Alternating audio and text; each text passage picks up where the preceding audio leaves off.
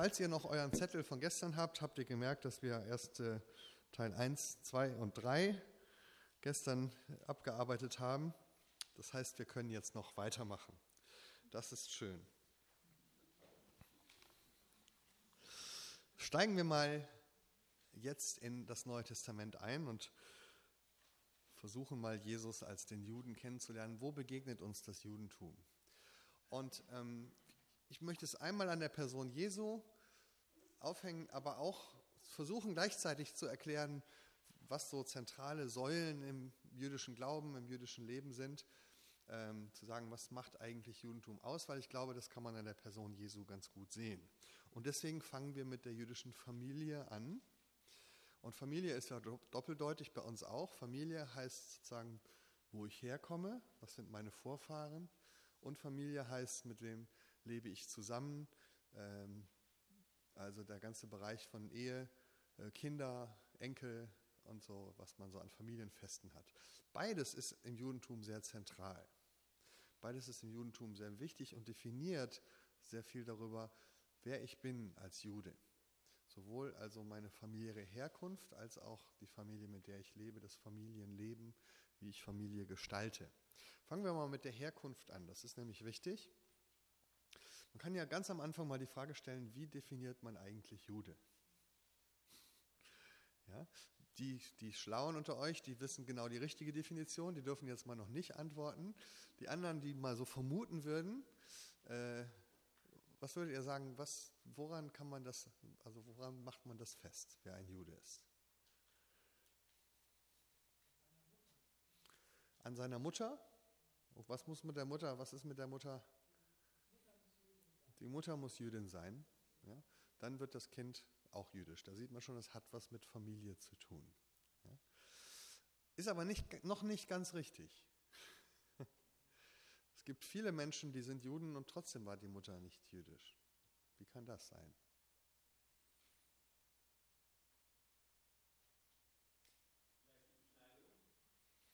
Ja, das stimmt. Aber normalerweise wird beschnitten, wer eine jüdische Mutter hat. Oder? Das ist nämlich die andere Möglichkeit. Also man ist Jude per Definition, offiziell rechtlich. Man kann ja natürlich überlegen, ne, vielleicht ja, ne, wenn man von Abraham abstammt oder vielleicht, wenn man sich an das Gesetz des Mose hält, vielleicht, wenn man einen bestimmten Glauben hat. Das sind aber alles sehr ähm, schwammige Definitionen, die im Einzelfall gar nicht immer stimmen. Ähm, es gibt zum Beispiel in Israel viele, viele, viele Juden, die gar nicht glauben. Ja, sie sind trotzdem Juden. Es gibt viele, viele Juden, die nicht von Abraham abstammen und sie sind trotzdem Juden. Ja, es gibt viele Juden, die sind keine Israelis, zum Beispiel Deutsche, Russen, Amerikaner, sind trotzdem Juden. Ähm, übrigens auch bei dieser spannenden Frage gibt es einen, Kon einen Konflikt zwischen Juden und Arabern. Ja, äh, nein, den kann es gar nicht geben, weil das gar kein Gegensatz ist. Also man kann nicht Juden mit Arabern vergleichen, weil Juden sind entweder Araber oder nicht Araber, aber es gibt ja beides. Es gibt ja arabische Juden und nicht arabische Juden. Ja? Äh, und genauso gibt es auf der arabischen Seite gibt es jüdische Araber, christliche Araber und muslimische Araber und wahrscheinlich auch noch ein paar andere Ausnahmen. Ja? Also Juden und Araber ist kein Gegensatz. Araber zu sein ist ein kultureller Begriff, Jude zu sein ist ähm, irgendwas anderes. Ja? Ähm, es gibt auch keinen jüdisch-palästinensischen Konflikt, weil es gibt palästinensische Juden und nicht palästinensische Juden.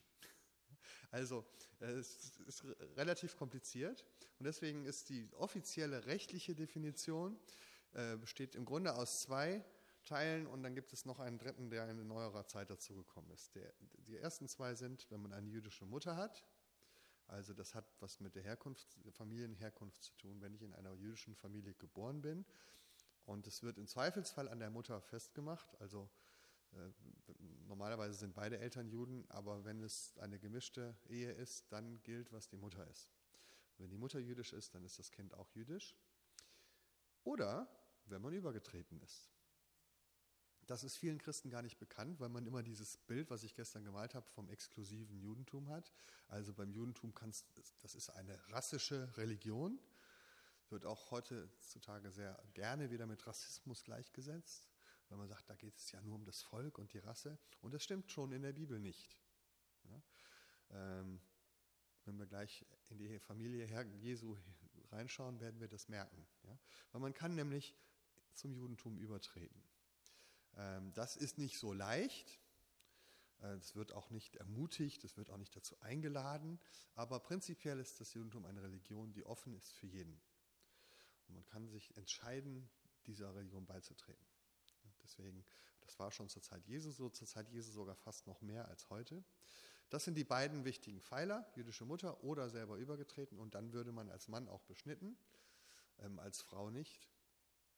Und jetzt gibt es noch eine dritte äh, Definition, die neuerdings dazugekommen ist, weil es eben in Israel hängt ja die Staatsbürgerschaft auch mit an der jüdischen Identität. Und jeder Jude hat automatisch das Recht auf Staatsbürgerschaft in Israel. Es gibt aber eine Ausnahme, weil man ein paar Fälle entdeckt hat in der Geschichte, ähm, unter anderem einen Mönch, einen christlichen Mönch, der von einer jüdischen Mutter abstammte, Bruder Daniel, ähm, und dann Christ geworden ist. Und der ist eingewandert und hat gesagt, ich bin ja von einer jüdischen Mutter, äh, stamme ich ab, also habe ich das Recht auf Staatsbürgerschaft. Und da haben die Leute gesagt, Moment, naja, das wollen wir aber eigentlich nicht. Und dann ist ein eigenes Gesetz geschaffen worden, das sagt, ja, man ist Jude, wenn man eine jüdische Mutter hat oder wenn man übergetreten ist und wenn man nicht zu einer anderen Religion übergetreten ist. Ja, das ist jetzt die dritte Definition. Wenn man aktiv zu einer anderen Religion übertritt, dann kann das auch sozusagen einem wieder aberkannt werden. Es gibt aber viele, viele Juden, die zum Beispiel im Herzen Buddhisten sind und das auch so sagen, aber zum Buddhismus kann man halt nicht übertreten, deswegen ist das nicht so problematisch. Ja. Ähm, aber beim Christentum ist es eben schwierig. Wenn man sich taufen lässt und damit übertritt zu einer anderen Religion, dann würde man seine jüdische Religion, äh, Identität per Gesetz ähm, verlieren an der Stelle. Gut, also damit sind wir bei Jesus und seiner jüdischen Geschichte. Beziehungsweise seiner jüdischen Familie. Wenn wir das Neue Testament aufschlagen, für die, die eine Bibel dabei haben, und wir nehmen mal die aller, aller, allererste Seite, des Neuen Testaments.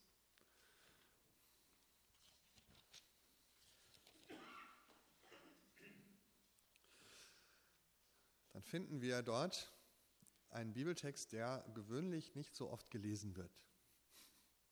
Ja, ähm, den überschlägt man, weil man denkt, ach naja, das ist ja nur Statistik. Also hier in meiner Bibelausgabe ist das so schön in Tabellenform aufgeführt.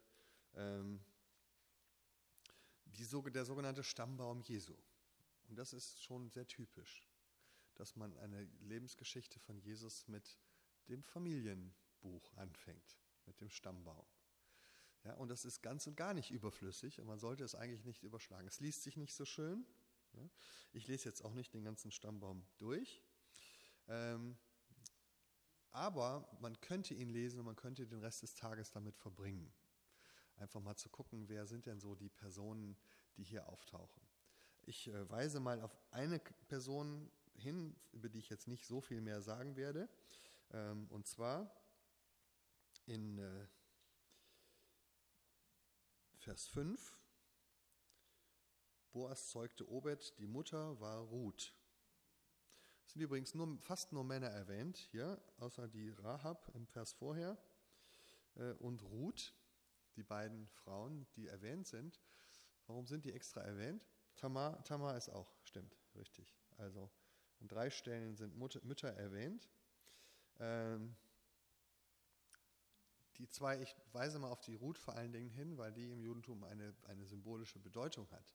Ähm, es gibt auch ein ganzes Buch, das über sie handelt. Und worum geht es in diesem Buch? Das ist auch unter Christen nicht so bekannt, weil es uns nicht so leicht fällt, da eine geistliche Botschaft herauszugewinnen. Es steckt aber ganz viel drin. Worum geht es bei der Ruth?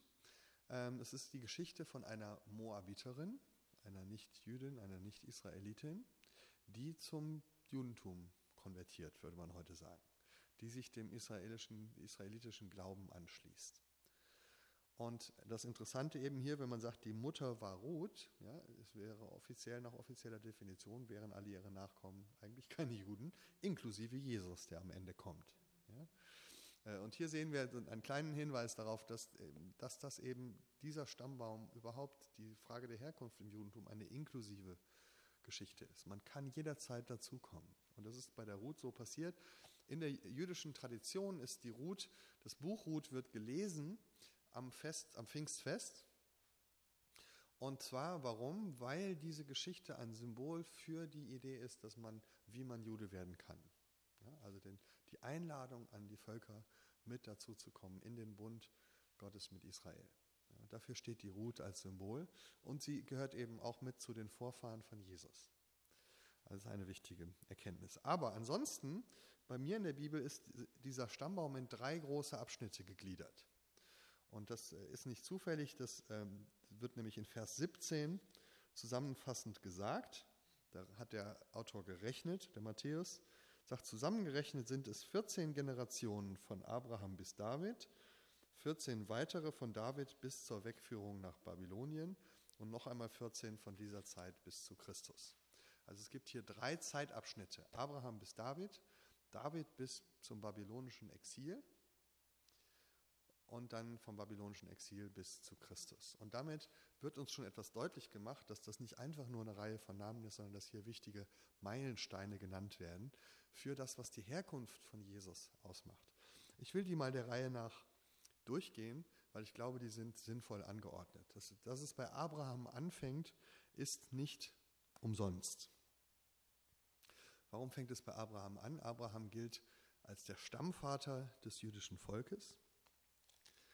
Und die Zugehörigkeit zu Abraham und vor allen Dingen nicht nur die Nachkommenschaft, sondern zu dem Bund mit Abraham ist grundlegend für die jüdische Identität.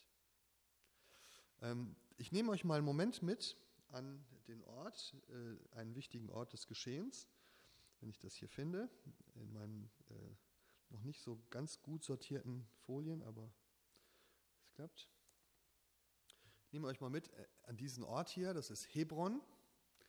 Das ist äh, nicht die Herkunft Abrahams, aber die, äh, die, der Zielpunkt der Geschichte Abrahams. Abraham kam ja aus dem Zweistromland, ist dann eingewandert nach Israel, in Israel viel herumgereist und hat dann schließlich am Ende seines Lebens in Hebron, in dieser Stadt, ähm, ein Stück Land erworben er hatte die Verheißung ja von Gott, ich möchte dich in dieses Land führen.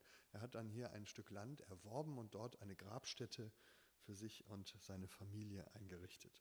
Wenn man heute nach Hebron kommt, ist es ein bisschen trickiges Gelände, weil es gibt einen sehr komplizierten Teilungsplan dort in jüdische und äh, ähm, palästinensisch verwaltete Anteile und äh, die sind sehr unterschiedlich. Es gibt sehr, sehr viel äh, Militärpräsenz oder diese, das ist die frühere Hauptstraße von Hebron, die ist meistens leergefegt und äh, da findet man fast nur Armeen. Man sieht dann schon, die ganzen Türen sind dort zu, weil die äh, Straße hinführt zu einem kleinen äh, Gebäudekomplex, der dort eben der alten jüdischen Gemeinde gehört. Äh, dort gab es 1939 ähm, ein schweres äh, Massaker, fast die ganze Bevölkerung dort ist umgebracht worden. Und ähm, 1967, als dieses Gebiet dann wieder von Israel erobert wurde, haben viele der Nachkommen gesagt, dieser Familie, wir wollen wieder dorthin ziehen und dort wohnen, wo unsere Vorfahren gewohnt haben. Und sie haben hier also da ein, ein großes jüdisches Zentrum aufgebaut, inmitten einer so ansonsten sehr stark arabisch geprägten Stadt. Ähm, und das sorgt natürlich dort für Konflikte. Äh, da gab es viele Übergriffe und äh, es gibt die in beide Richtungen, aber ich will gar nicht in die Tiefen der Politik hier gehen.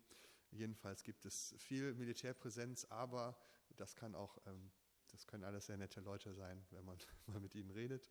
Ähm, aber es gibt natürlich dort auch sehr viel unschöne Vorfälle.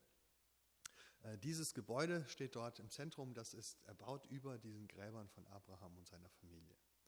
Die sind dort beerdigt und natürlich ähm, ist das deswegen ein sehr, sehr zentraler und wichtiger Ort, weil er erinnert daran, dass hier nicht nur von der Person her, sondern auch vom Land her der Ursprung des Volkes und des Landes Israel liegt das erste Stück Land und der Vorfahre von allen Israeliten. Die sind hier begraben und das ist nicht nur Abraham, sondern auch Sarah und Jakob. Also ähm, ihr kennt ja die Geschichte, es gab ja dann Abraham, Isaak, Jakob und nicht alle Nachkommen Abrahams sind auch Juden, das sagt der Paulus später auch, ne, sondern die eine Linie, also Abraham, Isaak, Jakob und dann alle Nachkommen von Jakob. Deswegen, die sind aber alle dort begraben und ähm, wenn man da also reinkommt. Jetzt müsste ich das mal gerade auswendig wissen. Ich glaube, das sind die Gräber von Isaak und Rebekka. Ähm, und das von Abraham ist so ein bisschen in einem, in einem kleinen Nebenzimmer hier umhüllt, wie man sieht, mit einer äh, islamischen, arabisch ge geprägten Decke, weil der Abraham natürlich auch für den Islam äh, eine wichtige ähm, Rolle spielt. Ähm, Ibrahim dann im Koran. Ähm, ein, einmal, als wir dort waren, war das schön, da haben wir das nämlich erlebt, dass es dort eine Beschneidungsfeier gab. Diese, das ist jetzt nicht das Foto von da, ich habe keine Fotos mehr gefunden, aber die, es kommt oft vor, dass Familien zum Grab von Abraham gehen in Hebron, um dort die Beschneidung ihres Kindes zu feiern. Ja, das wird ja am achten Tag nach der Geburt beschnitten. Das ist ein großes Fest. Und warum macht man das bei Abraham? Weil die Beschneidung, das Gebot der Beschneidung eben zurückgeht auf Abraham. Gott hat mit Abraham einen Bund geschlossen und hat gesagt, dir und deinen Nachkommen möchte ich dieses Land geben, das, du sollst ein großes Volk werden und so weiter. Und zum Zeichen dieses Bundes soll bei euch jedes Kind am achten Tag beschnitten werden. Und das ist sozusagen das Zeichen, dass du mit dazugehörst. Und deswegen wird also, wenn man so eine Beschneidung feiert, und das ist immer eine sehr fröhliche Sache äh, und sehr laut, ähm, wird, werden verschiedene Gebete gebetet. Ich habe mal zwei Ausschnitte. Das eine ist ein äh, Segensspruch, den man betet. Gepriesen bist du, Herr, unser Gott, König der Welt, der du uns geheiligt hast durch deine Gebote und uns befohlen hast, dieses Kind in den Bund deines Vaters Abraham hineinzunehmen.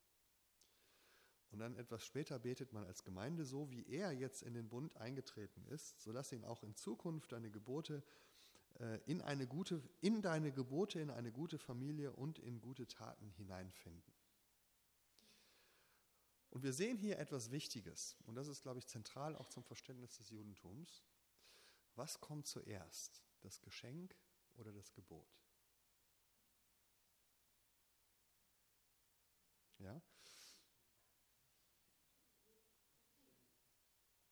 Man könnte sagen, erst das Gebot, weil Gott sagt, du sollst dich beschneiden lassen. Aber es ist natürlich äh, sozusagen die, die, Gebote, von denen hier die Rede sind, sind die Gebote des Mose. Ja? Und wie der Paulus schon sagt, Gottes Bund, den er gegeben hat, und der ist in dem Fall ein, ein geschenkter Bund, wenn man also nachguckt, äh, es wird nicht gesagt, du musst das und das tun, um diesen Bund einzuhalten, sondern das Einzige ist, dass du Kind von Abraham bist und Kind oder einer jüdischen Mutter. Das heißt, ähm, die Erwählung von Israel ähm, ist nicht gebunden an den Gesetzesgehorsam, sondern sie ist eine geschenkte Sache. Das ist, glaube ich, wichtig, um, um, um die, die jüdische Identität zu verstehen. Das ist auch eine der großen Diskussionen in der Forschung, weil die alte deutsche Forschung des 19. Jahrhunderts hat immer gesagt, das Judentum ist definiert durch das Gesetz und den Gehorsam. Und deswegen muss man sich dort den Himmel verdienen. Und viele der neueren Forscher, vor allem auch aus England, haben gesagt, ne, wir müssen das nochmal uns angucken und dann sehen wir, dass das Grundlegende im Judentum für die Identität ist nicht mein Gesetzesgehorsam, sondern der Bund, den Gott stiftet und die Erwählung. Und da wird sogar im fünften Buch Mose gesagt, ich habe dich nicht erwählt, weil du besser bist als die anderen oder größer oder schöner oder wichtiger, sondern im Gegenteil. Ich habe dich erwählt, weil du klein bist und schwach. Und ich glaube, dass wir da schon das Geheimnis der Gnade entdecken, was wir dann im Neuen Testament auch nochmal ausbuchstabiert bekommen, dass Gottes Erwählung seiner Forderung vorausgeht. Also Gott erwählt und dann fordert er. Man kann es auch an Abraham buchstabieren. Gott sagt erst, ich will dir das Land geben und will dir Nachkommen schaffen und du sollst ein Segen sein und ich schließe meinen Bund mit dir. Dann kommt die Aufforderung und deswegen sollst du deine Kinder beschneiden lassen. Also das Gebot kommt nach der Zusage. Deswegen würde man hier jetzt schon mit Abraham stehen und singen, geschenkt, geschenkt, geschenkt. Wie geht's weiter? Ja, das ist ein zutiefst jüdisches Lied. Ja? Wenn man das von, von, von der Beschneidung und vom Bund her versteht. Und ich glaube, das ist wichtig vom Alten Testament her, dass, sozusagen, dass wir dem, dass auch die Jesusgeschichte bei Abraham anfängt, weil sie fängt beim Bund an. Das ist, glaube ich, wichtig. Ähm, Auf Hebräisch heißt das übrigens Brit Milah, äh, also die Feier der Beschneidung. Berit ist der Bund, der Bund der Beschneidung. Ähm, ja. Mhm. Also das Foto war jetzt aus Google, aber äh, die, die Leute gehen in dieses Gebäude und feiern dort. Ja, Das Gebäude ist auch sehr kompliziert aufgeteilt. Also die beiden Fotos, die ich euch von den Sarkophagen gezeigt habe, die sind in einem muslimischen Teil, der eine Moschee ist. Und der Innenhof in diesem Gebäude, der ist für die Juden freigegeben, damit sie dort sozusagen feiern können. Den haben sie in eine Synagoge umgestaltet. Ja. Und bei der Abraham ist es eben so, dass der Abrahams Sarg in so einem kleinen Räumchen steht, wo man von der einen Seite von der Moschee aus durch ein Fenster reingucken kann und beten und, von, und vom Innenhof durch ein Fenster reinschauen kann, um sozusagen dort auch zu beten. Kleine Ergänzung aus der ersten Reihe.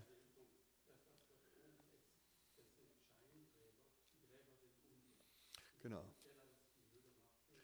Es gibt dort ein kleines Loch im Boden, ja, ich sage das mal für die Aufnahme. Es gibt dort ein kleines Loch im Boden, äh, da geht es also nochmal so 20 Meter tiefer. Unter diesem Gebäude sind alte Felshöhlen und da gab es auch schon mal Leute, die dort geforscht haben. Das ist aber auch eine hochpolitische Geschichte. Ne? Gibt es eine Geschichte, als sie das da erobert haben, dann haben sie das gleich gesagt, das wollen wir jetzt mal rausfinden, haben sie ein kleines Kind darunter gelassen und die hat dann da unten alles erforscht und haben sie Pläne aufgezeichnet. Da sind also echte alte Begräbnishöhlen unten drunter. Gut, also Abraham.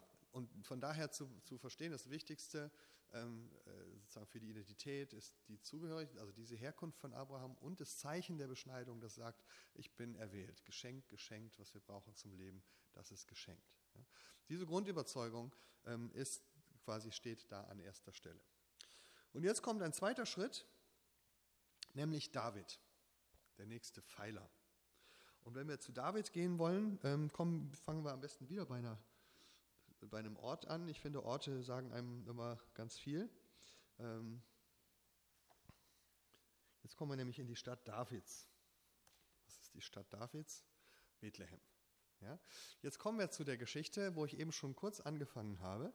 Und jetzt gucken wir mal, wofür steht denn eigentlich David ähm, in der Geschichte von Jesus. Das ist ein Bild von Bethlehem aus gesehen Richtung Osten. Man sieht, wenn man genau hinguckt, im Hintergrund ein etwas blaues Schimmern, das ist das Tote Meer. Und hinter dem Toten Meer ist das heutige Jordanien, zur biblischen Zeit Moab. Und da sind wir schon gleich bei der Geschichte von Ruth. Die Ruth kam da hinten aus Moab, ja, ein sozusagen das nicht-israelische Land. Ähm, es ist noch ein bisschen komplizierter, wenn man die Geschichte zurückverfolgt. Dann kommen die, die Einwohner von Moab auch irgendwann vorher aus der Familie Abrahams. Ähm, aber das ist kompliziert.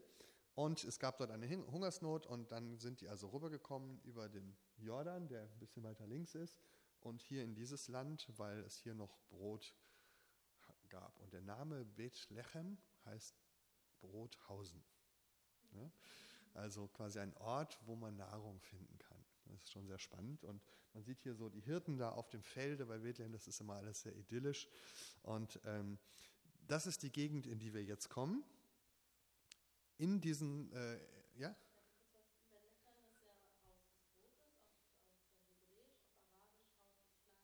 Das stimmt. Aber in, im Alten Testament war es noch, genau.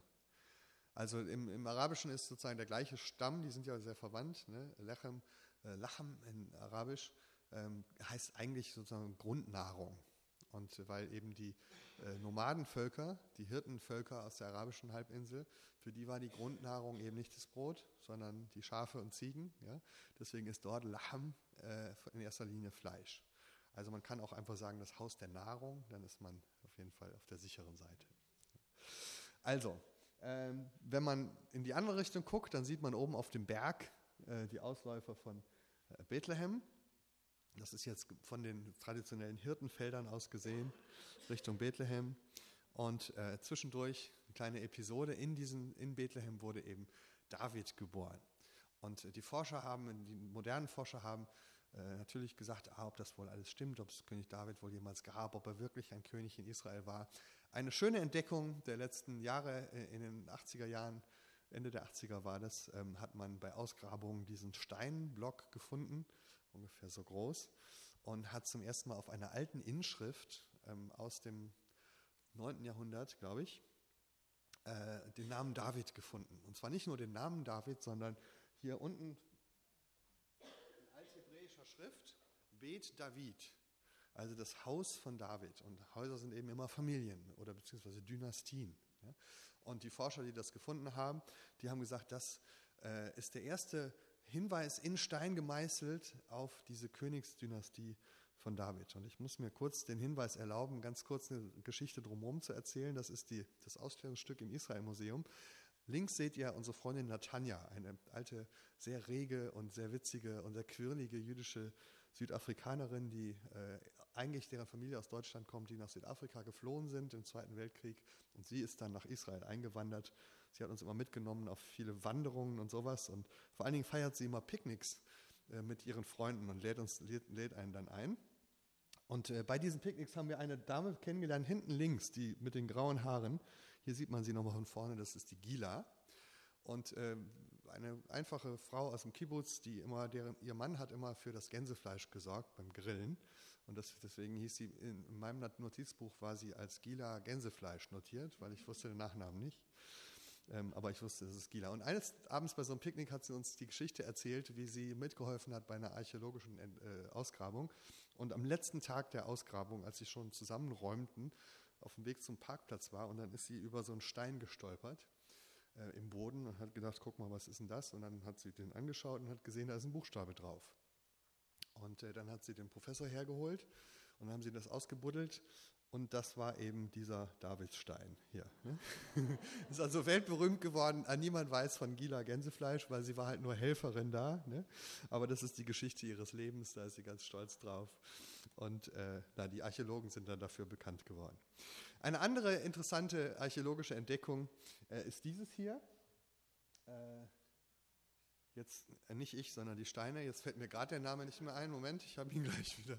Ähm, er ist weg. Macht nichts. Also vor etwa fünf Jahren hat man äh, bei Ausgrabungen, ja, ist schon jetzt acht Jahre her, ähm, äh, südlich von Jerusalem, südwestlich von Jerusalem auf einem Berg eine alte, große, ummauerte Stadt gefunden aus der Zeit Davids. Und das war auch für die Forscher eine Überraschung, weil man immer gesagt hat, zu der Zeit König Davids war Jerusalem höchstens mal ein Dorf. Auf jeden Fall äh, gab es keine größeren Städte und das war auch kein großes Königreich. Und jetzt hat man relativ weit entfernt von Jerusalem eine große Grenzfestung gefunden. Ähm, Chirbet Kejafa heißt sie. Und äh, das ist sozusagen an der Grenze zwischen äh, dem jüdischen Land und dem Philisterland. Ähm, unten im Tal, da oben, ja, das ist das sogenannte, das heißt bei Luther der Eichengrund. Ne? Gibt es keine Eichen, sondern irgendwie nur Terebinden. Äh, aber jedenfalls, das ist der Eichengrund, das ist das Tal, wo David gegen Goliath gekämpft hat, da unten, weil das ist diese Grenze und das war eben genau am Fuß dieses Berges. Da hat diese große Schlacht stattgefunden und das wurde, diese Stadt wurde gebaut als eine Grenzbefestigung. Und seitdem weiß man eben, dass wahrscheinlich das Königreich von David doch größer und wichtiger war, als man bisher angenommen hatte. Aber das ist immer schwierig, das archäologisch nachzuweisen, aber solche Funde sind immer ganz schön. Und diese beiden äh, Puzzleteile, die ich gezeigt habe, die tragen eben dazu bei, dass wir merken, aha, dieser David ist doch ein wichtiger Meilenstein in der Geschichte Israels, weil er steht sozusagen für das Aufrichten des Königreiches. Ja? Der große König, der, der, der, idealisierte König, der Vorfahre aller Könige, ähm, dafür steht David. Kehren wir zurück in die Stadt Bethlehem. Ähm, das ist ein heutiges Bild, ähm, beziehungsweise ist ein Stadtteil von Bethlehem oder die Nachbarstadt, wenn man will, Bejala. Das ist direkt nebenan. Aber Bethlehem sieht so ähnlich aus. Das ist der Marktplatz in Bethlehem, ähm, eine lebendige, moderne arabische Stadt. Und dort an dem Marktplatz liegt dieses alte Kloster, auch eine alte Kirche. Wenn man reinkommt, ist es eine der ältesten Kirchen in Israel. Die stammt noch aus dem 6. Jahrhundert, ist relativ unverändert. Ähm, unter der Kirche ist eine Höhle, ja, so ähnlich wie in Hebron auch. Das eigentliche ist immer unten drunter in den Höhlen. Und äh, in dieser Höhle äh, ist es eben so, dass man sagt, das ist die Höhle vermutlich, in der dieser Ort wird hier gezeigt, in der Jesus geboren wurde, ja, in Bethlehem. Ähm, wir denken ja immer, es war ein Stall aus Holz irgendwo oder ein Wohnhaus vielleicht, aber hier ist es wahrscheinlich so, dass es ein, eine Höhle war unterhalb eines Wohn Wohnhauses in dem eben Tiere aufbewahrt äh, wurden, Tiere gehalten wurden. Und äh, hier, das ist so eine Steinkrippe, die dort gezeigt wird, ein Steintrog, den vielleicht äh, damals verwendet wurde. Und jetzt lesen wir in der anderen Weihnachtsgeschichte bei Lukas von der Geburt Jesu in Bethlehem. Bei Matthäus dauert es noch ein paar Verse weiter. Also im Kapitel 2 am Anfang, Jesus wurde in Bethlehem in Judäa geboren. Zur Zeit, als König Herodes das Land regierte. Man merkt sofort, Bethlehem, Judäa ist das Land, König. Ja? Also ist immer, mit Bethlehem ist die Frage verbunden, wer ist eigentlich König? Wer regiert eigentlich? Und das ist natürlich auch zur Zeit von Jesus eine, eine wichtige Frage. Und auch für uns diese ganze Frage damit verbunden, ist das Judentum eigentlich eine politische Entität oder nicht? Ne, wir sagen immer, die Juden warteten auf einen Messias, der ein politisches Königreich aufbauen wollte. Aber Jesus wollte ja nur eine Herrschaft der Herzen. Das ist, glaube ich, auch eine zu einfache Unterscheidung, weil wir sehen in der Bibel, dass es immer ein Nebeneinander gibt von geistlicher und materieller Welt. Also das materielle Volk Israel ja, ist ein Sinnbild für das geistliche Volk Gottes. Das Land Israel als geografisches Land ist ein Sinnbild für das Reich Gottes. Die irdische Königsherrschaft Davids ist ein Sinnbild für die himmlische Königsherrschaft Gottes. Also ich glaube, diese Aufteilung, zu sagen, na, bei den Juden ist alles irdisch und bei uns ist alles geistlich, die ist nicht ganz biblisch, sondern wenn wir biblisch denken, müssen wir immer beides denken, das irdische und das himmlische. Der erste Satz der Bibel heißt, Gott schuf Himmel und Erde. Beides. Ja? Und deswegen ist beides für Gott wichtig. Deswegen gibt es ein irdisches Gottesvolk, einen irdischen König, ein irdisches Land, ähm, irdische Verheißungen. Und es gibt einen himmlischen König, ein himmlisches Gottesvolk, ein himmlisches, äh, eine himmlische Heimat, wie Paulus sagt, und so weiter. Die beiden sind nicht Gegensätze, sondern sie gehören zusammen, sie ergänzen sich gegenseitig. Und deswegen ist diese, diese Person Davids ähm, in der jüdischen Tradition und dann auch in der christlichen eben ein wichtiges Symbol für diese Frage, wer regiert eigentlich? Und natürlich weiß man im Judentum, der eigentliche König ist Gott im Himmel. Und als das Volk Israel gesagt hat, wir wollen einen irdischen König haben, hat Gott gesagt, naja, ihr habt doch schon einen. Ja? Und dann haben sie trotzdem einen irdischen König gekriegt, weil man sozusagen dadurch abbildet, dass eigentlich Gott der König ist. Und so ist auch, so werden auch gute Könige in der Bibel benannt, wenn sie sich nicht gegen Gott aufspielen, sondern wenn sie Gott repräsentieren. Und deswegen wird dem König David nach gesagt, es wird jemand nach dir kommen, einer deiner Nachkommen, der wird mein Sohn sein. Und ich werde sein Vater sein. 2 Samuel 7. Und diese Idee und diese Erwartung hat natürlich dann im, im Judentum dazu geführt, dass man diese messianische Erwartung hatte. Also dass man sagte, dieser David war ein Vorbild für etwas Größeres, was kommen wird, und das war dann die Erwartung des Messias. Jetzt darf man sich das nicht so vorstellen, dass jeder Jude zur Zeit Jesu den ganzen Tag morgens aufstand mit dem Gedanken, hoffentlich kommt der Messias bald. Das ist ein bisschen, wäre ein bisschen übertrieben. Wenn wir in die jüdischen Texte gucken aus der Zeit, dann gibt es diesen Begriff der Messias relativ selten. Ja, aber es gibt sehr viele Erwartungen von Königen oder Menschen, die im Namen Gottes kommen und regieren. Die werden ganz unterschiedlich genannt. Äh, manchmal sind es mehrere, manchmal ist es einer, manchmal ist es eine Herrscherfamilie. Aber diese Grundidee, Gott soll doch regieren, die Königsherrschaft Gottes. Und sie wird sich zeigen durch einen von ihm gesalbten Vertreter. Wir nennen ihn den Messias. Das ist sozusagen von David her der wichtige Punkt, den wir hier im Leben Jesu sehen.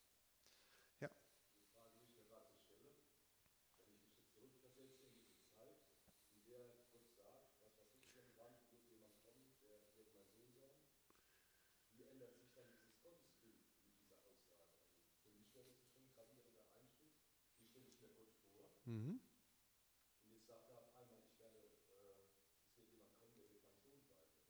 Ich glaube, dass dieses Bild Vater-Sohn diese, diese Zusammengehörigkeit und doch Unterschiedlichkeit von Himmel und Erde eben repräsentieren soll. Ja, dass man sagt, wie kann ich mir das vorstellen, dass Gott, der ja Gott ist und nicht in die Erde reinpasst, ja, trotzdem ganz nah bei uns ist, in einem Menschen, in einem Vertreter und das beste Bild dafür, was die Bibel findet oder was Gott benutzt, ist äh, das Bild von Vater und Sohn. Dass er sagt, ich, ich bin wie sein Vater und er ist wie mein Sohn. Ja? Und ähm, das heißt, es wird ein Nachkomme Davids sein, das heißt, es wird ein irdischer Herrscher sein und trotzdem wird er mein Sohn sein. Das ist schwer vorstellbar aus alttestamentlicher Perspektive und wir ringen als Christen ja immer noch darum, da kommt die ganze Trinitätsfrage her. Ja? Aber die ist schon da angelegt. Also genau in dieser Frage, wie soll ich mir das vorstellen, dass Gott selber regiert und gleichzeitig regiert ein Nachkomme von David. Wer ist denn jetzt König? Das kann ich voneinander trennen und kann sagen, naja, entweder regiert Gott oder einer seiner Nachkommen. Oder ich sage, möglicherweise wird Gott selber in einem seiner Nachkommen zu uns kommen. Also da wird es kompliziert. Und das ist genau der Punkt, wo im Neuen Testament die Leute sagen, das ist jetzt passiert und wo viele Juden sagen, nein, das kann so nicht passiert sein. Weil ne, Gott ist kein Mensch oder wird kein Mensch. Also da hängt sozusagen im Neuen Testament der Anspruch von Jesus, ähm, knüpft an dieser Stelle an, dass er sagt, ich bin ähm, der, der, Sohn Gottes ja, in einem äh, geistlichen Sinne und gleichzeitig bin ich Sohn Davids von der, von der Familie her. Ja. Und in, in ihm kommt beides zusammen. Und da haben die Christen da lange drüber nachgedacht und am Ende haben sie versucht, das zu formulieren in dem, was wir Trinitätslehre nennen, das im, im Neuen Testament erst angedeutet ist. Aber ich glaube, es ist ein logische, eine logische Folge. Also wenn man das zu Ende denkt, kommt genau das raus, glaube ich. Also können wir gleich in der Pause nochmal reden. Jetzt haben wir schon wieder viel gehört. Ich schlage vor, wir singen ein Lied zwischendurch, was diesen Gedanken aufnimmt. Also, ich habe versucht, zwei Schneisen zu schlagen ähm, in die jüdische Identität von Jesus, die wir schon in seinem Stammbaum finden. Einmal die ganze Frage von Erwählung, Zugehörigkeit von Bund, von Beschneidung, die am Anfang steht. Ähm, das Ganze, wir haben jetzt gerade kleine Diskussionen, wie exklusiv ist eigentlich die Idee von der Erwählung im Judentum. Ja, haben wir eben ein bisschen darüber geredet, dass es ja eine Exklusivität ist, die grundsätzlich offen ist. Man kann dazukommen, aber die Bedingung, dass man dazukommt, ist, dass man sich von dem anderen Glauben abwendet und dem jüdischen Glauben zuwendet. Insofern ist es exklusiv, weil nur dieser Glaube führt zum wahren Gott aber es ist nicht exklusiv, insofern als niemand ausgeschlossen ist, zu diesem Glauben dazuzukommen. Im Christentum ist es noch eine Spur exklusiver, ja, weil man sagt, es gibt nur eine Person, die zum wahren Gott führt. Ähm, ich glaube, dass das nicht zum Ausschluss des Judentums äh, passiert, sondern man sagt, ja, diese eine Person ist jetzt nicht irgendwo anders hergekommen, sondern aus dem Volk Israel. Insofern ist es eine Bestätigung des Glaubens von Israel, aber eine Zuspitzung auf eine Person, und ähm, sozusagen nur wer, wer Jesus folgt, der findet auch wirklich ähm, das Heil. Aber auch das ist eine offene Exklusivität, also jeder darf dazukommen. Aber auch da ist die Bedingung, man muss sich abwenden von einem anderen Glauben und äh, sich hinwenden zu Jesus im Neuen Testament. Ja. Ähm, insofern ist es eine noch stärkere Exklusivität eigentlich, weil es nur in einer Person ist. Ähm, aber es ist eine offene Exklusivität, das heißt, jeder darf dazukommen. Aber es ist nicht in dem Sinne inklusiv, als man sagt, jeder kann glauben, was er möchte und äh, das ist dann egal. Und man kann auf jedem Weg zu Gott kommen. Das ist zumindest nicht das, was wir bei Jesus im Neuen Testament finden. Okay, ähm, den dritten Punkt, ihr seht, ich bin langsam im Vorankommen, aber ist okay. Äh, der dritte Punkt wäre jetzt noch Joachim. Den mache ich mal ganz kurz. Ich glaube, dass es nicht von ungefähr ist, dass dieser Dreischritt gemacht wird. Abraham, als Bild für die Erwählung, David als Bild für das Königreich Gottes und den kommenden König, also die Zukunftserwartung Israels. Und ähm, jetzt noch ein kurzes Wort zum babylonischen Exil. Der letzte König, der genannt wird, ist Joachim. Und das erinnert an einen wichtigen weiteren Einschnitt der in der Geschichte Israels wichtig ist, aber auch für das Selbstverständnis Israels. Und das ist natürlich dieser, das babylonische Exil, so wird es da auch benannt, die babylonische äh, Verbannung, ähm, die sich an dem Namen Joachim festmacht, der letzte König. Und das steht für die Zerstörung Jerusalems im Jahre 587. Das ist der Tempel, jetzt zur Zeit des Herodes, der sah natürlich damals anders aus. Ähm, aber ich glaube, dass dieses Bild, was wir jetzt hier haben, sich auf zwei Themen nochmal fokussiert, nämlich die, der, der, Tempel, ähm, aber auch die Erfahrung des Leidens. Also ganz kurz die Geschichte. Es gab ja diesen Tempel von Salomo erbaut an dieser Stelle, wo heute der Felsendom steht, ähm, auf dem Tempelberg. Da kann man heute noch so die alten Reste von sehen. Hier sind die alten Eingangstore, wo man früher also hinaufzog in den Tempel. Äh, die sogenannten Hulda-Tore, die sind heute zugemauert. Hier ist noch eine alte Treppe, die da hinaufführt. Diese Stufen sind vermutlich noch aus der Zeit Jesu. Ich blätter mal ein bisschen weiter. Ähm, das, was ich euch eigentlich zeigen wollte, ist dieses hier, die, die die Reste von der Zerstörung des Tempels. Und zwar nicht dieses Mal unter äh, den Babyloniern 587 vor Christus, sondern unter den Römern 70 nach Christus.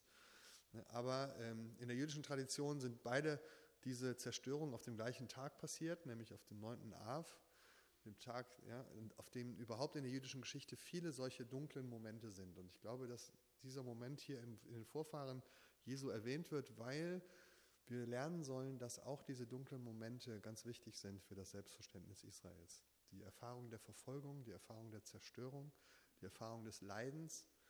Ähm, ich glaube, ist auch ein Signal an die Leser damals und an, an uns, zu sagen, wie viel haben wir daran eigentlich mitgemacht, egal ob als Babylonier, als Römer, als Deutsche, als Christen. Ähm, das ist unsere Beziehung zu diesem Volk und dieser Familie, ist, dass wir oft die Unterdrücker waren, die Verfolger, ähm, die Zerstörer. Und hier sieht man die zerstörten Straßen noch, da sind noch die Felsbrocken oben vom zerstörten Tempel runtergefallen und haben die Straße zerstört. Hier gibt es noch einen Stein, der dort gefunden wurde mit einer Inschrift, die, da steht auf Hebräisch drauf, hier ist der Ort, wo die Schofarbläser standen.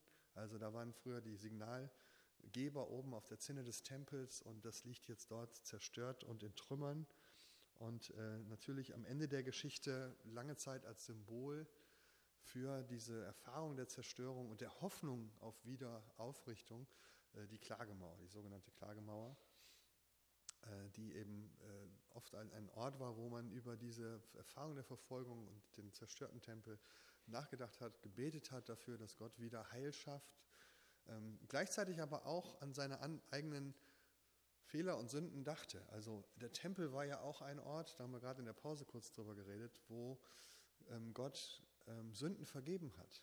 Ja, der Ort, wo, wo Gott gesagt hat, den gebe ich euch, um Sühne zu schaffen. Wenn wir diese Reihenfolge verstehen, dass zuerst die Erwählung da war, also erst die Gnade, dann das Gesetz, dann ist die nächste Frage gleich, was passiert denn, wenn ich das Gesetz nicht halte?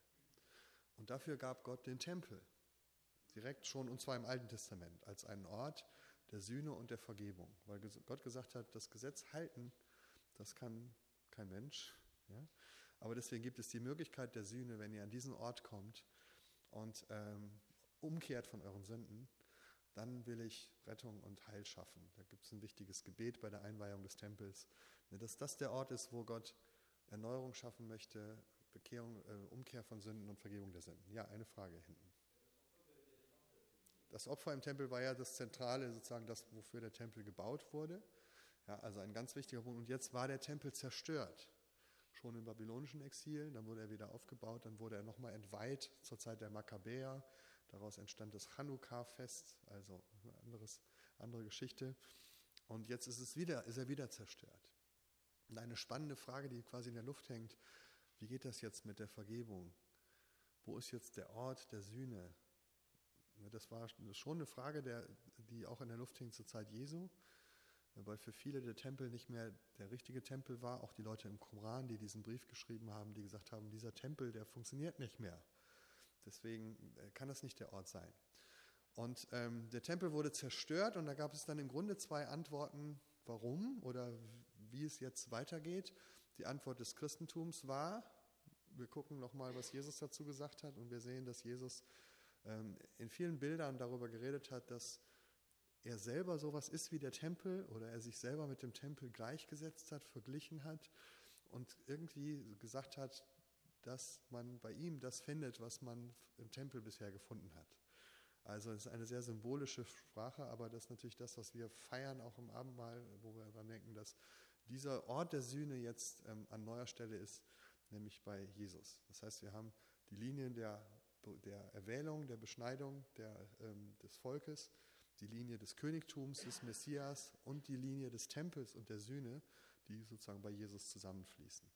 Das Judentum hat eine andere Antwort gefunden. Einer der großen Lehrer zu der Zeit war Johannan ben Zakkai, ein, ein äh, Rabbi, der gleichzeitig auch aus einer Priesterfamilie kam. Und der hat äh, zur Zeit der, der war zur Zeit der römischen Zerstörung in Jerusalem und hat sich mit einem Trick aus der Stadt bringen lassen und ist dann zum römischen Kaiser und hat gesagt, pass mal auf, wir wollen gar nicht kämpfen, wir wollen auch keinen Aufstand machen, wir wollen eigentlich nur unserem Gott dienen. Ähm, gib uns an anderer Stelle einen Ort, wo wir lehren können und Torah lesen können, dann äh, werden wir Jerusalem aufgeben. Und das ist ihm genehmigt worden und äh, Er war sozusagen der Gründer des Judentums nach der Zerstörung des Tempels. Auf ihn geht diese ganze rabbinische Literatur zurück, ähm, aus der wir heute lesen. Und er hat den Grundsatz, interessanterweise einen Bibelvers zitiert, der auch von Jesus sehr oft zitiert wird. Das ist der meist zitierte Bibelvers im Neuen Testament, Hosea 6, Vers 6. Gott sagt, ich möchte Barmherzigkeit und keine Opfer. Also ich möchte tätige Liebe statt oder keine Opfer. Das sagt Jesus an vielen Stellen und wir sagen, naja, das zeigt doch, dass Jesus das Gesetz abgeschafft hat. Glaube ich nicht. Ja? Ähm, aber dass Jesus den, einen Ersatz für den Tempel bringt, das glaube ich schon. Und äh, Johannes ben Zakkai hat diesen Vers auch genommen als Grundlage zu sagen, guck mal, Gott selber hat doch in seinem Wort gesagt, was ihm wichtiger ist, nämlich die tätige Liebe. Und deswegen gilt sozusagen heute im heutigen Judentum, eigentlich braucht man nicht den Tempel als Ort der Sühne, der Vergebung, der Umkehr, sondern die tätige Liebe. Und das ist sozusagen der Weg, ähm, auf dem man heute auch am großen Versöhnungstag zum Beispiel ähm, auf diese Frage reagiert, wo man keinen Tempel mehr hat, dass man sagt, äh, das, was wir immer noch tun können, ist umkehren, Buße tun, tätige Liebe tun und beten.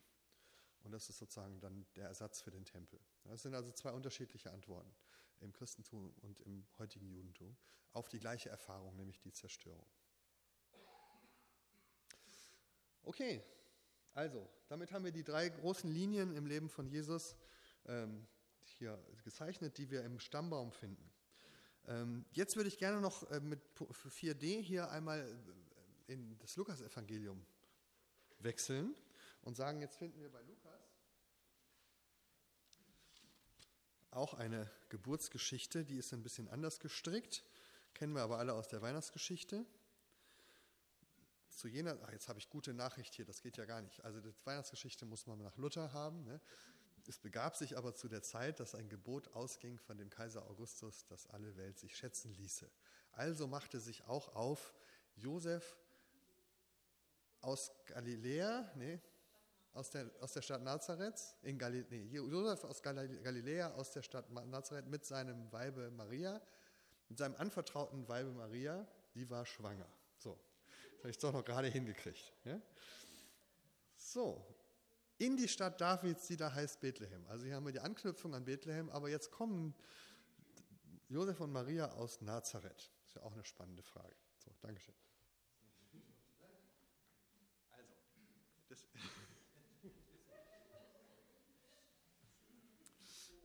Also, jetzt kommen wir nach Nazareth. Wie kommt jetzt Nazareth da ins Spiel? Das ist ja sehr ungewöhnlich. Überhaupt nicht im Alten Testament erwähnt, keinerlei biblische Grundlage. Was, was hat jetzt Nazareth uns hier zu sagen? Und da will ich auch mal kurz euch mitnehmen, weil ich glaube, dass das auch wichtig ist. Warum kommt Jesus ausgerechnet aus der Stadt Nazareth? Ein Bild von Nazareth heute ähm, in Galiläa, also in Nordisrael gelegen, heute eine große, hauptsächlich arabische Stadt im Bergland von Galiläa gelegen.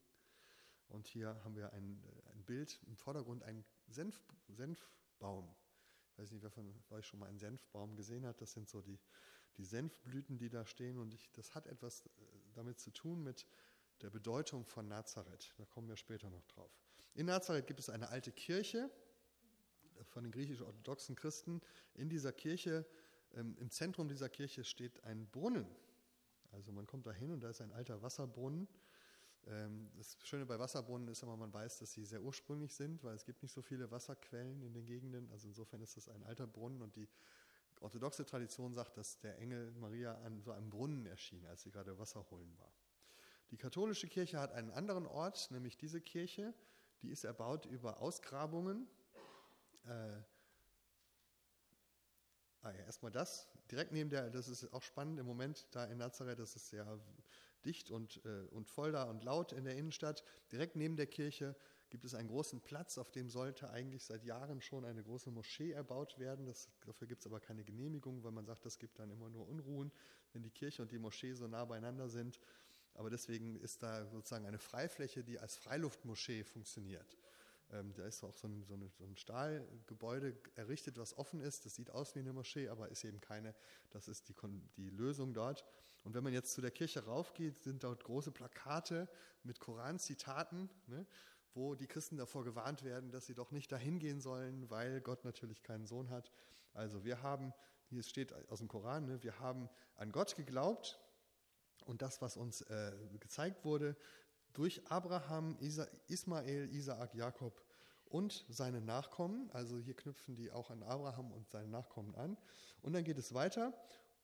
Und das, was Moses gegeben wurde und auch Jesus und allen Propheten vom Herrn. Also die muslimische Idee ist ja, wir haben eigentlich die ursprüngliche Botschaft, die schon Moses und Abraham und Jesus auch hatten, aber wir haben sie unverfälscht. Ja? Und ähm, also wir, äh, wir unterscheiden nicht zwischen ihnen, diesen ganzen Propheten, und wir unterwerfen uns Gott, das heißt eigentlich Moslem. Ne? Und dann gibt es also noch andere Verse, die eben sagen, man soll jetzt nicht sagen, dass Gott einen Sohn hat und äh, deswegen ähm, quasi nicht äh, an den christlichen Jesus glauben. In dieser alten, in dieser katholischen Kirche unten im Fundament gibt es ein paar alte Grundmauern von einem Haus aus dem ersten Jahrhundert, wo die Tradition sagt, das ist möglicherweise das Wohnhaus von Maria und Josef gewesen, dort in Nazareth. Etwas weiter von dort gibt es eine, eine, christliche Initiative, die auf einem Stück Land innerhalb von Nazareth versucht haben, so ein Dorf aus dem ersten Jahrhundert archäologisch mal wieder zu beleben mit alten Weinbergen und so. Und das ist hier die Synagoge, die dort äh, nachgebaut wurde. Nazareth Village heißt das. Da hat man so eine Synagoge ähm, nachgebaut und einen Brunnen und, äh, und dann die Leute die von dieser Initiative, die versuchen dann so biblische Geschichten wieder zum Leben zu erwecken. Es gibt das Haus von Josef, dem Schreiner. Da kann man also lernen, wie damals Zimmers Leute arbeiteten. Es gibt diese Synagoge. Und äh, ich habe mal das äh, kurz mitgebracht. Ähm, es wird erzählt von Jesus im Lukasevangelium, dass als er dort hinkam als Erwachsener und äh, zum ersten Mal öffentlich sprach in seiner Heimatsynagoge, da wurde ihm das Buch des Propheten Jesaja gereicht und er hat daraus vorgelesen. Und er hat eine Stelle vorgelesen aus Jesaja 62. Welche, welches Jesaja ist es? Moment, ich muss gerade überlegen. 61, 62 oder 63, bring die mal durcheinander. Guck mal nach. Ähm, jedenfalls, da heißt es, der Geist des Herrn ist auf mir, weil er mich gesalbt hat. Da taucht das Wort Maschiach, Messias auf, 61. Weil, weil er mich gesalbt hat, Maschiach, äh, zu verkünden, die gute Botschaft, den, äh, das Augenlicht für die Blinden, Freiheit für die Gefangenen und so weiter. Also hier tritt Jesus auf mit dieser messianischen Weissagung und wir haben uns das da, äh, uns ist das mal vorgelesen worden von einem der Mitarbeiter dort und ich dachte, das ist eine gute Gelegenheit, dass ihr das mal im Originaltext hört. Das ist mal ein Stück hebräische Bibel. Das ist also jetzt Jesaja 61 im Wortlaut, was Jesus hier irgendwo in Nazareth damals vorlas. Das hören wir uns mal kurz an. רוח אדוני עליי, יען משך אותי, לבשר ענבים, שלחני לקרוא לשבויים דרור, לעברים פתח כוח, לשלוח רצוצים חופשיים, ולקרוא שנת רצון לאדוני. Interessante Videoaufteilung, die sollte eigentlich anders aussehen, aber gut. Also, Nazareth. Was hat jetzt Nazareth Warum Nazareth? Ich weiß nicht, ob ihr euch das schon mal gefragt habt, ob ihr euch schon mal gefragt habt, welche Rolle diese Stadt spielt, die im Alten Testament nicht vorkommt. Das ist ja schon mal auch eine geistliche Botschaft. Sprossdorf heißt das übersetzt. Ja? Wenn man also vom Hebräischen denkt, warum heißt es Sprossdorf? Ja? Auf Hebräisch Netza, Nazara, das heißt Spross. Warum heißt ein Dorf Sprossdorf oder Sprosshausen? Ja? Das Erste, was man mal feststellen kann, ist ja interessanterweise, dass vielleicht schon eine geistliche Nachricht dahinter steckt, dass Jesus aus einem Ort kommt, der im Alten Testament noch nicht existierte. Ja, also ähm, hier ist etwas Neues. Und ich glaube, das ist wichtig. Dass manche fragen mich nach meinem Jesusbuch, ne, hat denn Jesus gar nichts Neues gebracht? Doch, er hat ganz viel Neues gebracht. Aber nicht das, was wir oft denken, was das Neue ist. Ja? Sondern etwas Neues ist hier passiert. Und deswegen glaube ich, kommt er aus einem Ort, der neu ist. Weil jetzt kommt zu dieser alten Geschichte von Abraham Hebron, David Bethlehem, Joachim Jerusalem, kommt ein neuer Ort hinzu, nämlich Sprosshausen. Ja? Und wenn man dort archäologisch forscht, dann findet man raus, dieses, dieser Ort ist ungefähr 100 vor Christus besiedelt worden. ähm, und zwar von Familien, die stark jüdisch geprägt waren, wie überhaupt Galiläa in dieser Zeit. Ähm, es war ja so, dass die, die Stämme des Nordreiches äh, weggeführt wurden äh, durch die Assyrer und dort fremde Stämme angesiedelt wurden, aber jetzt waren, kamen die Juden langsam wieder zurück aus ihrer Heimat, also aus, ihrer, aus der Fremde. Sie waren vertrieben worden, jetzt kamen sie wieder zurück und besiedelten das Land langsam wieder neu. Und da ist natürlich diese Idee, guck mal da, wo früher nichts war oder wo lange nichts mehr war, wächst jetzt etwas Neues. Im ganzen Buch Jesaja wird davon geredet, dass Gott sagt, ich werde euch wieder zurückbringen in euer Land und da, wo Wüste ist, wird etwas Neues entstehen. Siehe, jetzt blüht es auf, siehst du es nicht wachsen. Ja? Und das war natürlich verbunden, sozusagen mit diesen Verheißungen von Jesaja war verbunden, dass jetzt etwas Neues entsteht. Und diese ähm, Verheißung ähm, gibt es dann bei Jesaja wiederum an anderer Stelle, Jesaja 9.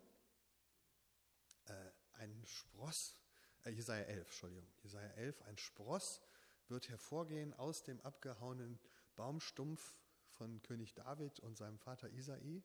Ein Spross wird hervorgehen aus Isai und der, auf dem wird mein Geist sein und ich werde ihn salben und er wird sozusagen dieser verheißene Retter sein.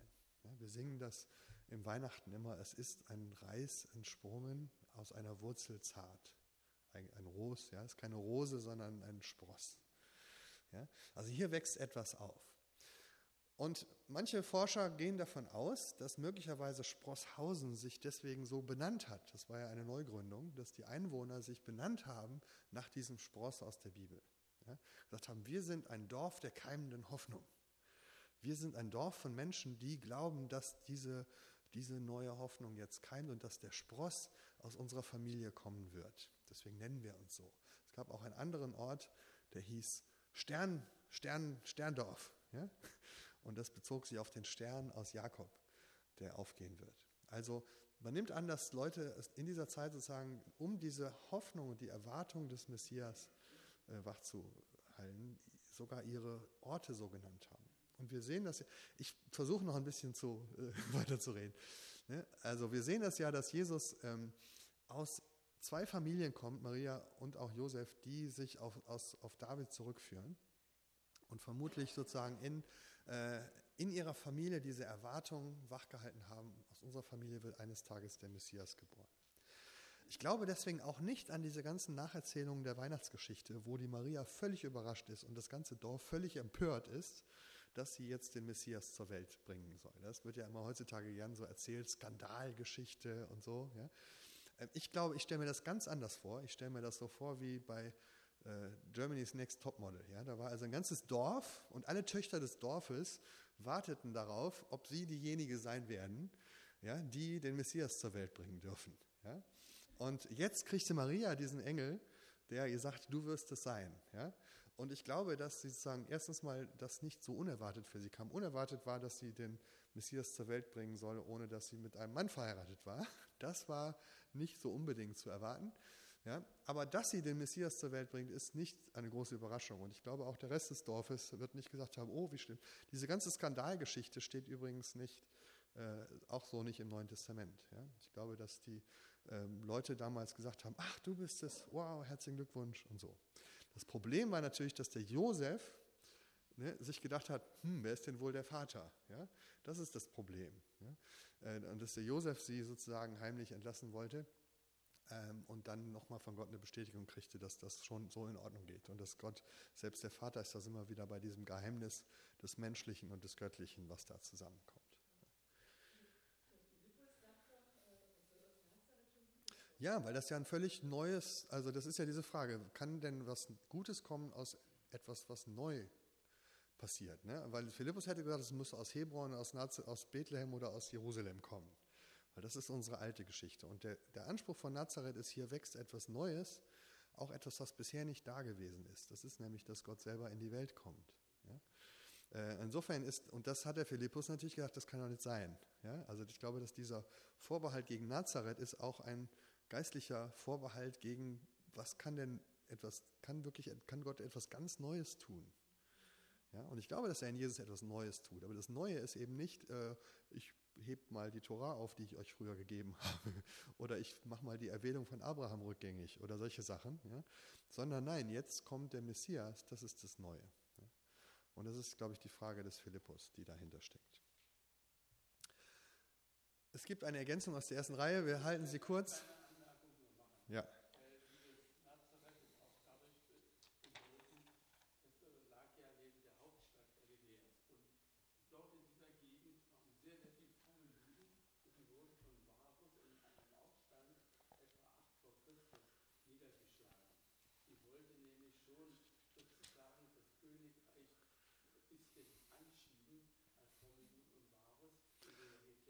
Man könnte noch sehr viele Hintergrundgeschichten, glaube ich, erzählen. Ich, ja, ja, das stimmt. Also es gab gerade in dieser Zeit in der Nähe eben einen, einen, einen Versuch, einen militärischen Aufstand zu machen und den Messias einzuführen. Und war, das war in den Gedanken der Menschen noch drin, die dort lebten. So, ne?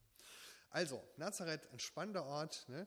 Also, der Messias kommt offensichtlich nicht mit militärischer Gewalt und jetzt kommt er in einer kleinen, unscheinbaren Familie. Ja, und äh, interessanterweise schließt sich jetzt noch der Kreis und dann sind wir mit diesem Punkt schon durch. wir sind, also unser Tempo ist ja erstaunlich. Aber gut, es sind ja alles wichtige Dinge, die wir hier lernen. Ja, hoffe ich mal. Ist es noch in Ordnung, alles, was ich sage? Ja? Okay. Ähm, jetzt eine Frage aus eurem, wo ihr die Weihnachtsgeschichte vorhin so schön auswendig konntet. Und ich bitte jetzt immer mal die, die eigentlich schon wissen, was ich sagen möchte, äh, nicht, nicht schon die Lösung zu verraten, sondern äh, gönnt den anderen die Chance mitzudenken. Ähm, wo endet, mit welchem Satz endet eigentlich die Weihnachtsgeschichte? Also den Anfang kennen wir ja alle. Es begab sich zu der Zeit. Okay, also hier ist ein Vorschlag. Maria aber behielt alle diese Worte in ihrem Herzen. Das wäre also Vers äh, 19. Ja, noch nicht in die Bibel gucken, äh, dann habt ihr die Lösung. Was denkt ihr, wenn ihr so an den letzten Weihnachtsgottesdienst denkt? Wird die vorgelesen am Heiligabend? Am nächsten Tag. Okay, die Flucht nach Ägypten wäre die nächste Story. Aber womit endet die, die eigentliche Weihnachtsgeschichte, die man so im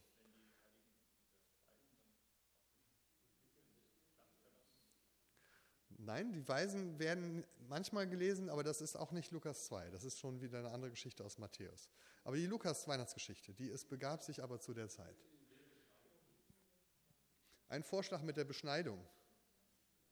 Ich weiß nicht, wer am, am Weihnachtsgottesdienst, am Heiligabend, die Geschichte von der Beschneidung Jesu gelesen hat. Ja? Normalerweise nicht. Die Hirten aber gingen und verkündeten es voller Freude was, was, wie denn zu ihnen gesagt war. Ja? Also, es gibt die verschiedenen Versionen. Manche enden mit dem Maria aber behielt alle Worte in, die, in, ihrem Herzen. Oder aber man geht noch einen Schritt weiter.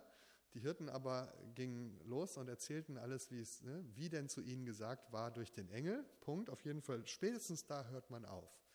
Wenn man aber jetzt, und manche Bibeln hören auch an der Stelle auf. Also bei mir hört das zum Beispiel auch auf mit Vers 20. Jetzt mache ich mit meinen Bibelschülern oft exegetische Methoden, also wie man Bibeltexte auslegt, und da geht es immer um die Textabgrenzung. Wo endet eigentlich ein Text und welche Signale gibt es dafür, dass der Text dort endet? Jetzt haben wir in Vers 21, nach acht Tagen aber war es Zeit, das Kind beschneiden zu lassen. Es bekam den Namen Jesus, so wie der Engel des Herrn angeordnet hatte, noch ehe Maria das Kind empfing. Vers 22, 40 Tage nach der Geburt war die Zeit der Unreinheit für Mutter und Kind vorüber. Wir haben einen Zeitsprung von acht Tagen und einen Zeitsprung von 14, 40 Tagen. Interessanterweise wird sozusagen, endet man an Weihnachten oft nach Vers 20 ja, und sagt, ja, und dann haben sie ihn irgendwann in den Tempel gebracht und da ist er dann beschnitten worden. Ja. Das ist aber die nächste Geschichte. Wenn man aber genau hinguckt, stimmt das ja gar nicht. Ja, also ähm, wir denken immer, man bringt das Kind zur Taufe in die Kirche, das ist so unsere Vorstellung. Ja? Ähm, aber äh, diese Darbringung im Tempel ist eine andere Geschichte, die spielt auch viel später, an anderem Ort, 40 Tage später. Die Beschneidung aber gehört in einer jüdischen Geburtsgeschichte untrennbar mit dazu. Man kann doch nicht die Geburt eines Juden erzählen und dann nicht sagen, wann er beschnitten wurde. Ja? Das ist ein Unding, weil das natürlich die entscheidende Frage ist, ist denn auch er ein Kind Abrahams und wird er auch hineingenommen in den Bund? Deswegen endet diese Geschichte natürlich mit der Beschneidung und der Namensgebung. Und es wird ja auch am Anfang gesagt, du sollst ihn Jesus nennen. Das wird bei Matthäus gesagt. Okay, andere Geschichte. Ja. Ähm, aber ja, sozusagen die, die Geburtsgeschichte von Jesus kommt eigentlich ans Ende, eigentlich erst in dem Vers 21. Aber in vielen Bibelausgaben ist sie davon getrennt und man schiebt die Beschneidung zusammen mit der, mit der Begegnung im Tempel auf 40 Tage später. Also ich glaube, dass man die eigentlich mitlesen sollte, aber das passiert normalerweise nicht. Weil hier sozusagen Jesus von Anfang an hineingestellt wird in die Geschichte mit Abraham und die Geschichte seines Volkes. Okay, da war irgendwo eine Frage. Jetzt nicht mehr? Okay. Also, da sind wir quasi ne, ähm, bei der Frage, wo endet eigentlich die Weihnachtsgeschichte? Ähm, jetzt könnten wir noch weitergehen. Äh, wo ist eigentlich mein. Dann weiß ich wenigstens, was ich sagen wollte. Also, ich habe noch diesen Punkt hingeschrieben, eine jüdische Kindheit. Auch das können wir uns noch kurz anschauen. Äh, wie ist denn Jesus jetzt groß geworden? Ähm, wie ist er aufgewachsen? Wir lesen bei, ähm, bei Lukas noch diese kleine Episode vom zwölfjährigen Jesus im Tempel. Und man könnte davon ausgehen, manche haben das getan, dass hier die wichtigen Stationen einer jüdischen Kindheit beschrieben werden. Also wir haben in diesem ganzen Teil Jesus und seine jüdische Familie. Ja, da könnten wir uns anschauen, was wir hier alles über Familienleben lernen. Das mache ich aber jetzt heute, das überschlage ich mal, damit wir gleich noch, also heute Nachmittag dann zu den, äh, zu den theologischen Auseinandersetzungen kommen, Jesus und die, das jüdische Gesetz und die Pharisäer und diese ganzen Fragen. Aber an dieser Stelle wollen wir noch die Herkunft und die Familie uns zu Ende anschauen. Wir könnten zum Beispiel schauen, wir lernen ja nicht nur was über die Abstammung Jesu und die ganze Geschichte des Judentums, sondern wir lernen auch schon sehr viel über jüdisches Familienleben. Angefangen von der Hochzeit und der Ehe der Eltern. Also man könnte sich jetzt hier ein schönes Studienbeispiel nehmen über die ganzen, äh, das Drum und Dran einer jüdischen Hochzeit und Ehe. Ja, also macht, Josef machte sich auf zusammen mit Maria seinem anvertrauten Weibe, die war schwanger. Und wir wissen die ganze Problematik, ja. Was heißt denn jetzt eigentlich anvertraut? Wir haben dann oft dieses Wort Verlobung. Bei, bei Luther steht noch anvertraut. Beides stimmt nicht so richtig, ja, weil wenn sie angetraut gewesen wäre, dann hätte sich das Problem nicht ergeben, dass sie sagt, ich weiß ja von keinem Mann. Ja. Verlobung klingt bei uns aber so ein bisschen wie ein loses Versprechen, dass wir mal irgendwann heiraten. Ähm, wenn wir jetzt in, in äh, tiefer einsteigen würden in die jüdischen Ehegebräuche, ich gucke mal eben, ob ich euch hier äh, ein Bild mal zeige, zumindest dieses hier. Ja. Ich habe da solche Bilder mal gesehen. Also eine jüdische Hochzeit findet meistens unter so einem Baldachin statt, unter einer Chuppah. Und ähm, heutzutage ist es so, wenn man genau hinhört bei so einem jüdischen Gottesdienst, da gibt es zwei Teile oder zwei Schritte, die relativ nah beieinander liegen, ein paar Zeremonien dazwischen, aber es ist alles in einer Feier. Es gibt aber eigentlich zwei Schritte, nämlich ähm, man unterscheidet im Hebräischen Kiddushin und Nisuin. Ja, also sozusagen erstmal das, das Eheversprechen, also, ähm, dass man sich einander zusagt und einander verspricht, das, was wir beim Ehegelöbnis eigentlich machen.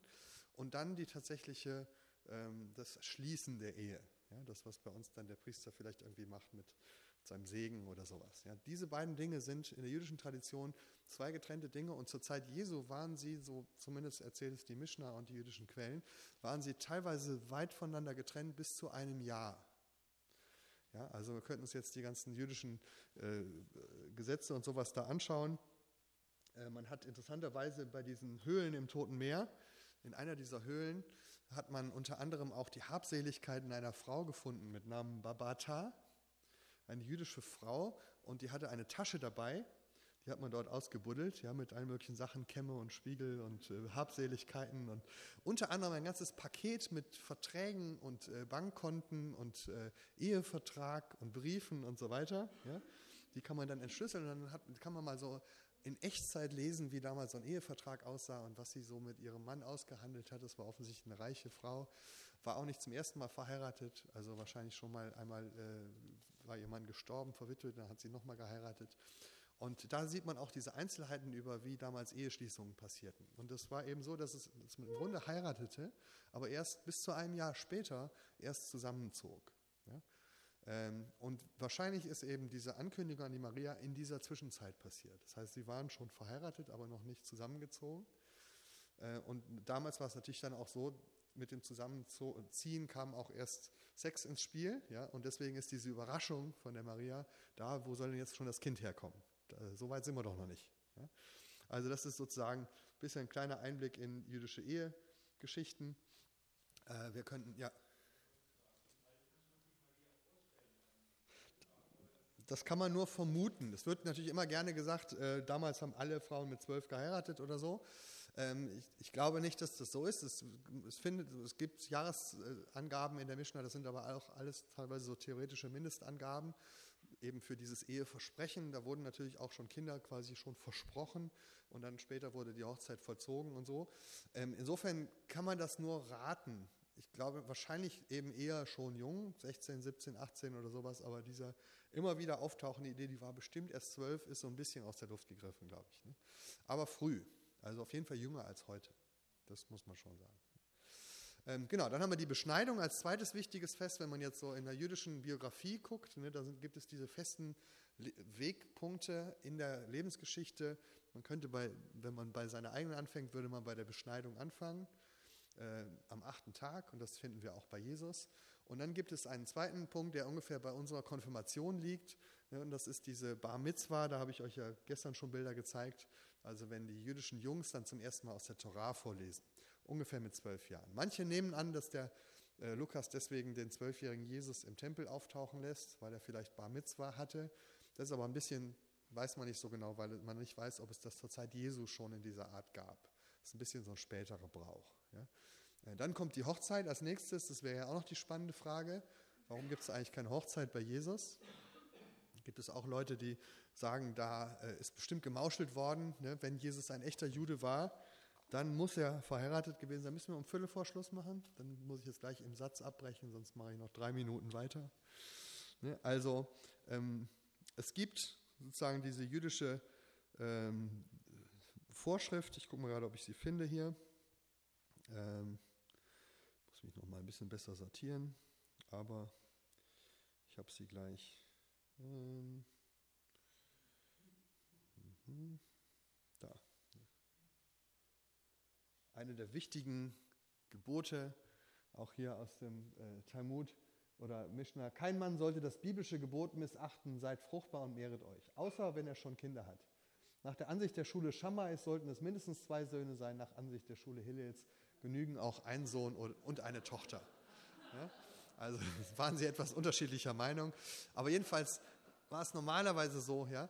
Und deswegen gibt es also einige Leute, die annehmen, dass Jesus doch auch verheiratet gewesen sein muss.